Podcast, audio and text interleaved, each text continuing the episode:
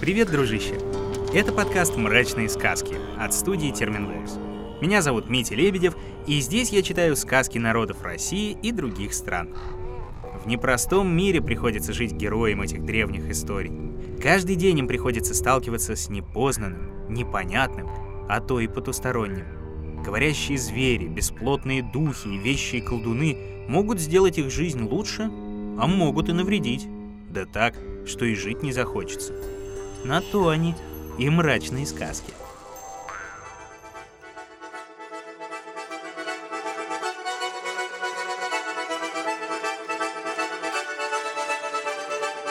Сегодня ты услышишь кумыкскую сказку.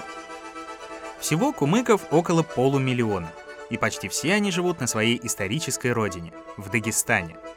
Это один из самых древних народов тех мест. Античные историки упоминали неких камаков – уже в первом веке нашей эры. Хотя вполне возможно и то, что предки современных кумыков были родом из степей и просто породнились с горцами. Веками в обществе кумыков царило четкое разделение на людей обычных, ну то есть крестьян и слуг, и на тех, кто рожден править. На каждой земле был свой князь, главный человек, которому должны были подчиняться все местные жители. А чуть меньшей властью обладали уздени – Слово это можно перевести как «свободные люди». Ни узденям, ни, разумеется, князьям нельзя было работать. Они занимались другими важными делами. Ну там, собирали подати с простых людей, следили за соседями, чтобы не нападали, и решали споры. Как и другие народы Кавказа, кумыки свято чтут семейные узы. Но есть у них и традиции, по которым можно сблизиться даже не с родственниками – Например, князь мог отвести новорожденного сына в семью Уздени и ненадолго отдать ребенка жене товарища. И вот если она покормит мальчика грудью, то сын князя и сын Узденя станут молочными братьями. А эта связь ценилась иной раз даже больше, чем кровная. Братья и друзья обязательно приходили на помощь. На суде, в споре или в бою – тем более, что кумыкам было от кого отбиваться.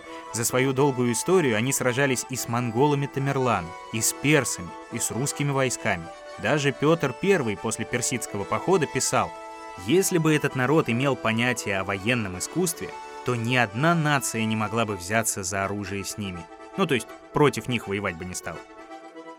В сказках кумыков тоже все неспокойно. Есть у них и традиционные кавказские чудовища, и свои, особенные духи и создания. Вокруг кумыкских селений бродит Суд-Катын, лесная женщина, и встреча с ней не ведет ни к чему хорошему.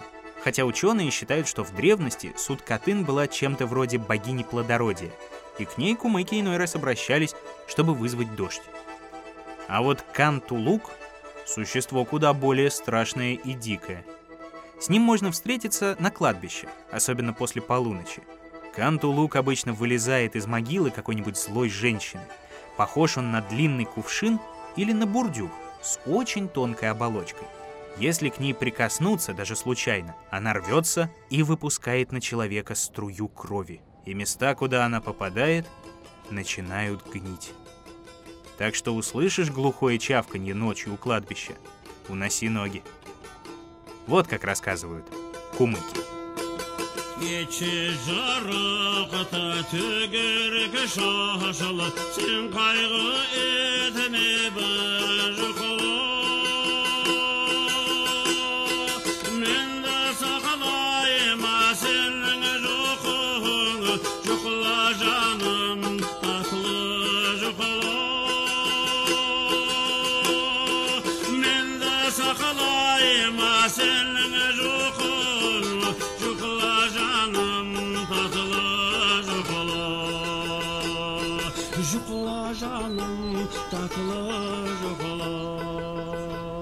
То ли было, то ли не было, жил некогда в одном городе бедный старик.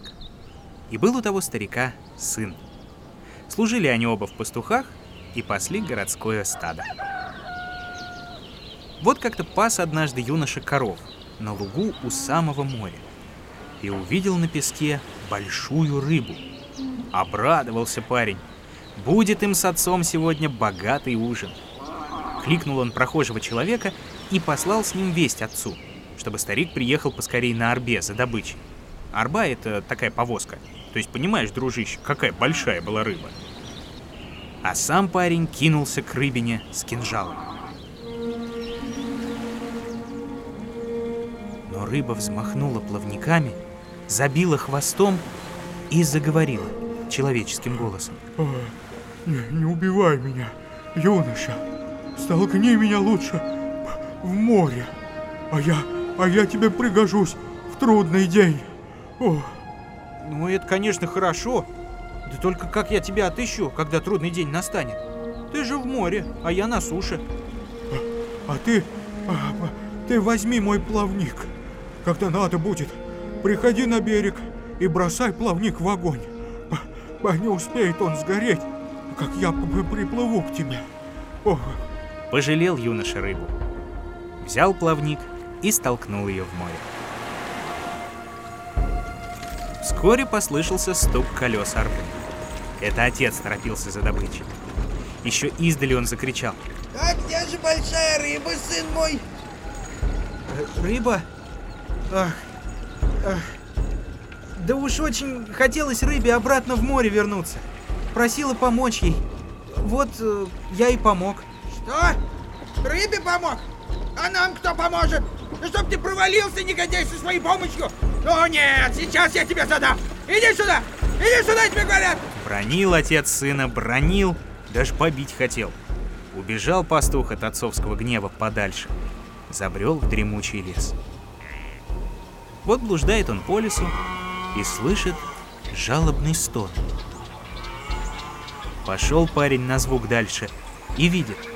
Запутался олень рогами в ветвях дерева. Выбраться не может.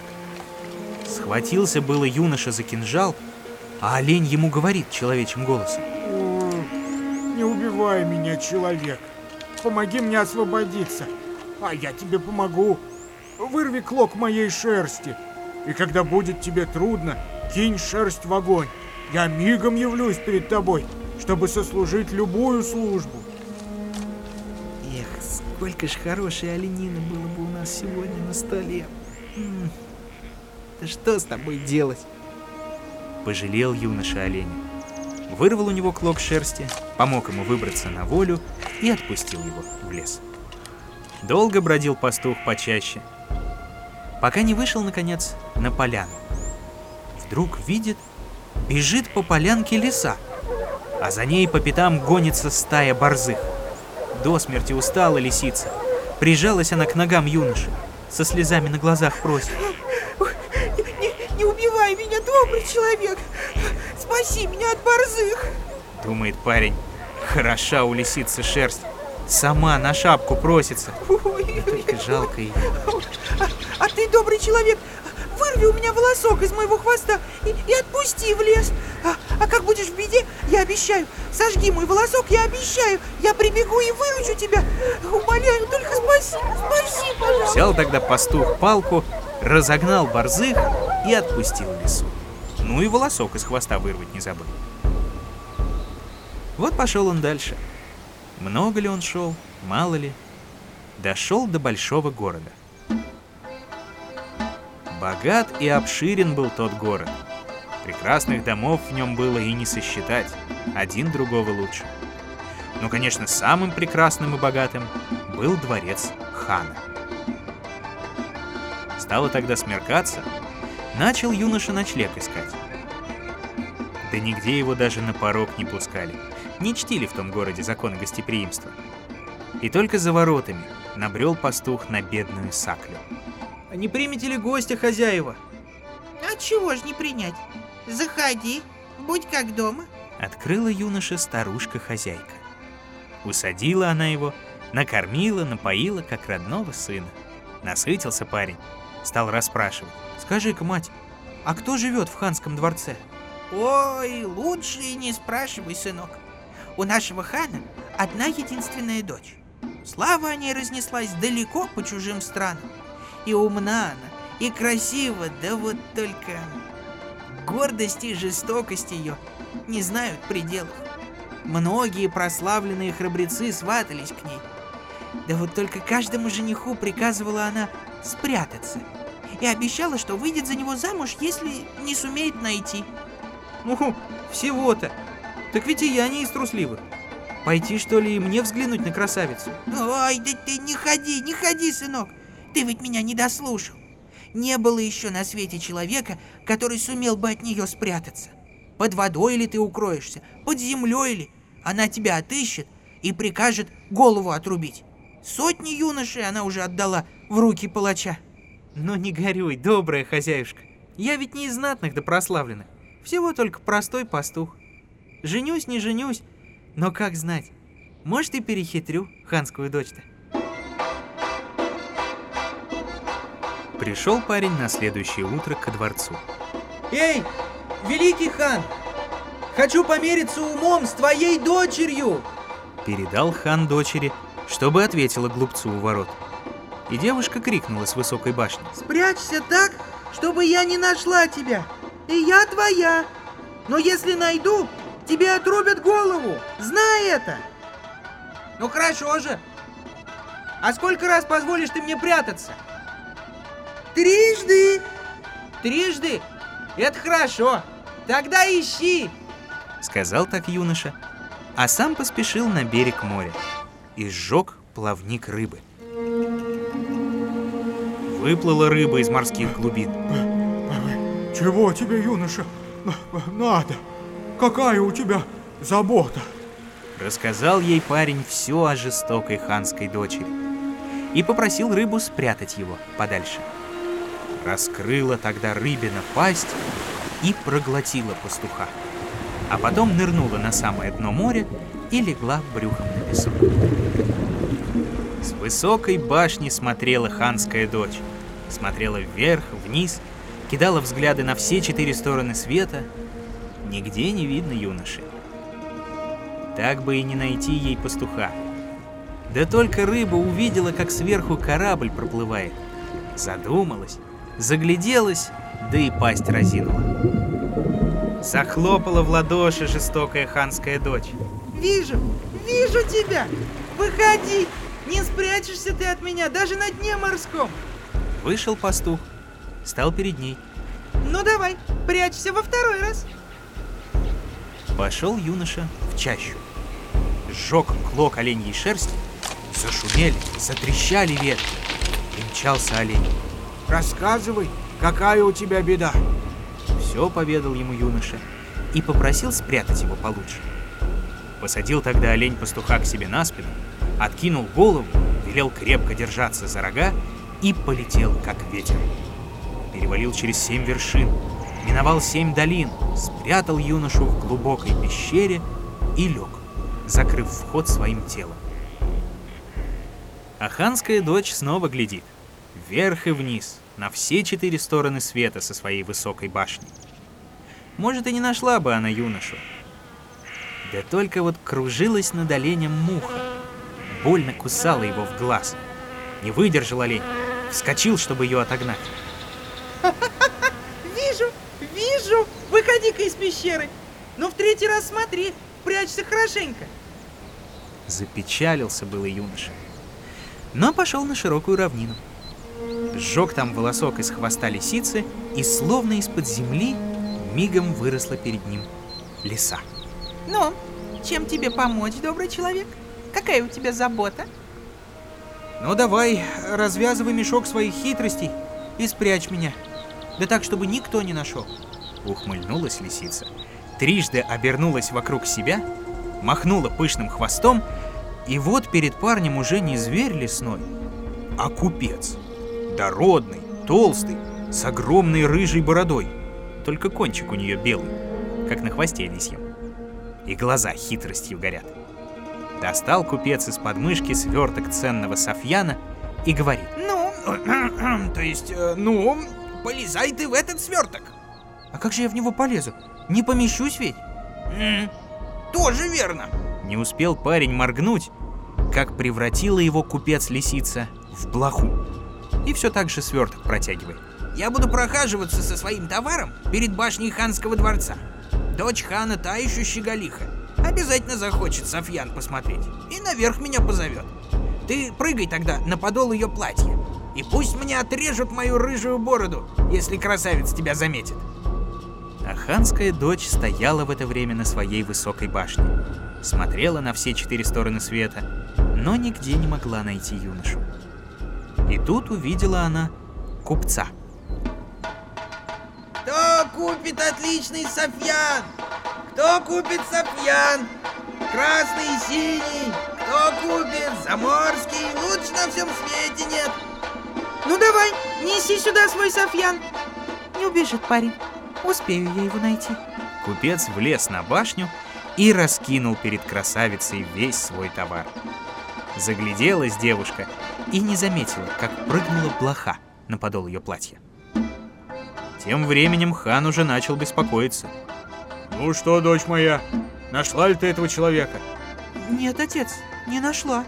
Нигде не вижу. Это как так-то? Смотри хорошенько, дочь моя.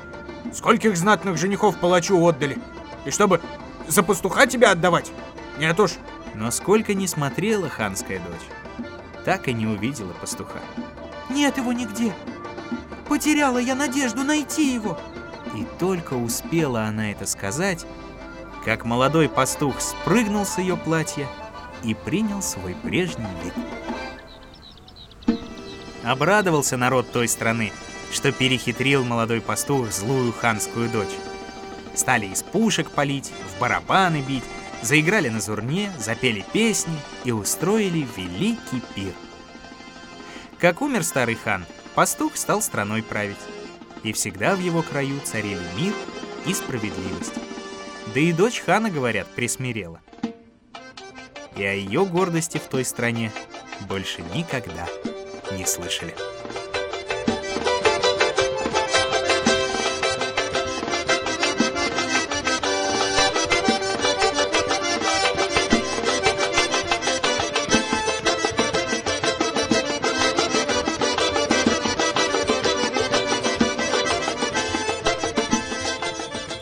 Ты, дружище, а я бы не стал за сердце такой принцессы биться. Да, красивая. Да, дадут полцарства, а то и все царство целиком. Но жестокость-то куда денется? Тем более, что была у нас уже сказка, в которой злая царевна настолько неблагодарной оказалась, что своего же спасителя решила сосвету жить. Помнишь, о чем я? Если нет, самое время послушать или даже переслушать другие мрачные сказки. В мобильном приложении на сайте SoundStream, в Apple и Google подкастах, на Кастбоксе, Яндекс Музыке, Spotify, а то и посмотреть на YouTube. Ставь оценки, пиши в комментариях, что важнее, красота или доброта. Но это не просто так, если честно, потому что чем больше комментов и лайков, тем больше народу о нас узнает, а значит и тем больше сказок мы сможем записать. А вот каких — рекомендую. И я обязательно прочту их в новых выпусках. Ну а на сегодня все, дружище. Все. Находил и читал сказки Дмитрий Лебедев. Собирала их в звуки и украшала Ольга Лапина. Рисовала картинки и превращала в анимацию Елизавета Семенова. Отражала настроение наших волшебных персонажей музыка Полины Бирюковой. Искал самые народные песни Вани Петрович. А продюсировала все получившееся Кристина Крыжановская.